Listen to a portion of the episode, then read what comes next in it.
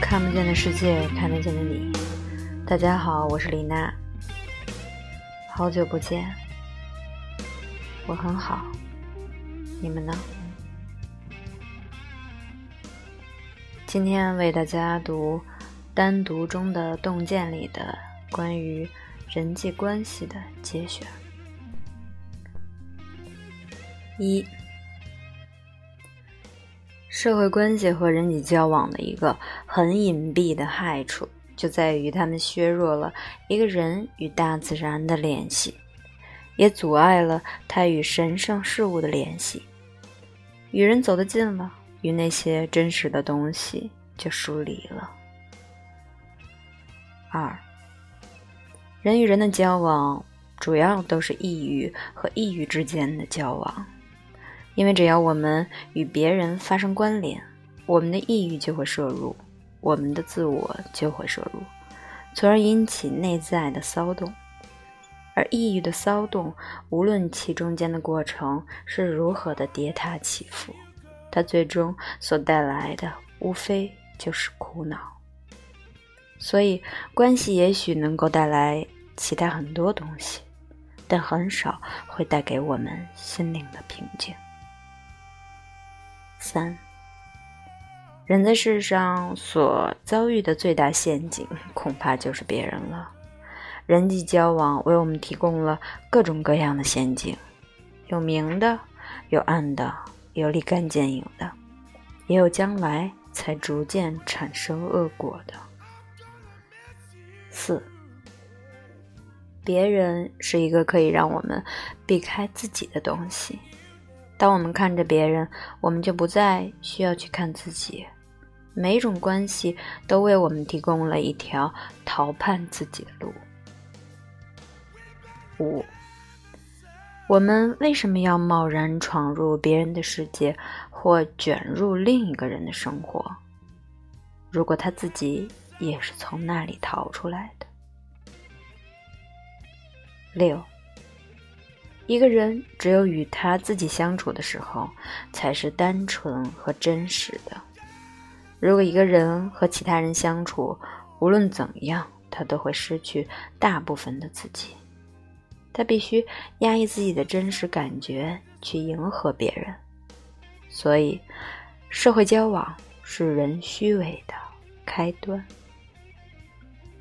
七。关系是连接两个人之间的纽带，但这根纽带也时常会变成一根相互挥舞的皮鞭，让关系中的两个人都饱受精神上的皮肉之苦。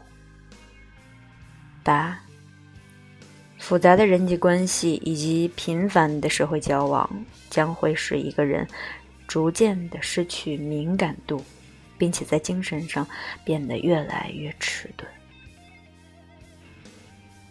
九，每种关系都迫使我们进行一番自我调整，频繁的调整使每个人都失去了自己的中心。十，如果两个涟漪在池塘相遇，那么就产生了干扰和紊乱，它们原来各自的清晰波纹将不复存在。同样的，关系的一个弊端。使它阻碍了一个人对于自己的认识，关系制造出来的烟雾模糊了一切，使得我们弄不清哪些关系是自己产生出来的，哪些是别人的，一切都变得纠缠不清。十一，人与人的交往牵扯到如何把重心调整到同样高度的问题，然后才会产生共振。当内在品质高低不同的人在一起时，重心低的人无法提升自己，而重心高的人，如果他甘愿把自己扭曲成某种形状，是可以把重心降下来的，但是并不是他的常态，所以这种交往不可能让他感到惬意，因为他不能够以自己的本色呈现自己。十二。每个人都以自己为尺度和标准在衡量别人。当我们与别人在一起的时候，随便什么人都可以把他对于我们的价值判断强加在我们身上，而且我们还不得不忍受他们由此而引发的态度和行为。所以，人与人之间的误解，以及由此造成的心理压抑，已经成了一种常态。十三，有时候复杂的人际关系就如同一团乱麻。当你好不容易弄直了这根线，另一根线却因此打结。很多人一生都在梳理这团乱麻，结果什么都没有梳理出来，自己反而被编织进去，成了一个死结。十四，如果我们和别人摄入的过深，就会产生很深的依赖，甚至发生粘连。当我们不得不结束这段关系的时候，就产生了血肉模糊的状况，就像动了一次大的外科手术那样元气大伤。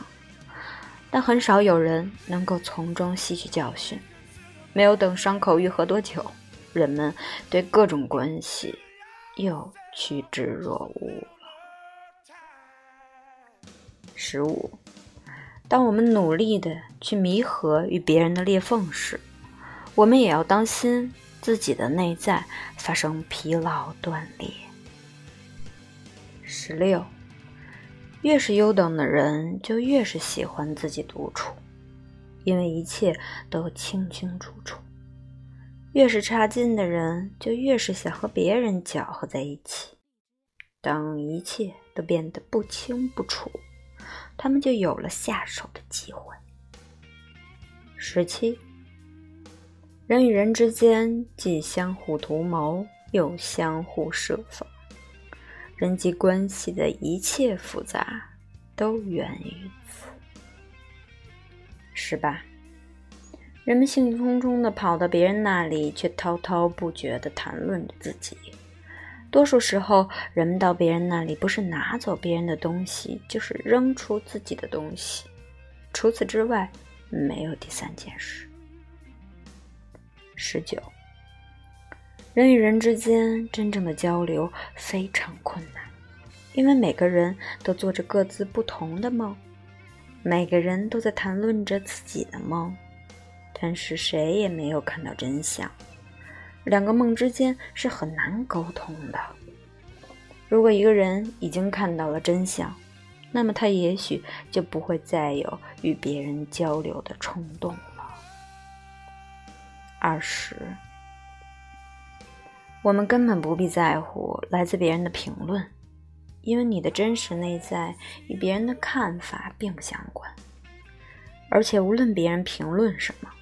他们都是在评论他们自己，因为透过评论别人，一个人无意中会把某些自己内在的东西呈现了出来，所以他们实际上是在评论他们自己。二十一，我们通常不太在乎自己给别人带来的感受，但我们却非常的在乎别人对我们的评价。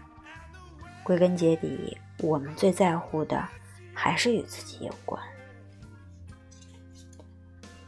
二十二，人之所以在乎别人怎么评价他，之所以顾虑被别人看高或看低，那是因为他内在的高度还远远不够。如果一个人已经达到了云层之上的高度，那么。他就超越了所有的看高和看低。事实上，几乎所有人都已经看不到他了。对于这样一个人，人们只能对他进行一些胡乱的猜测而已，而他自己却会怀着轻松的心情去享受这个猜谜的游戏。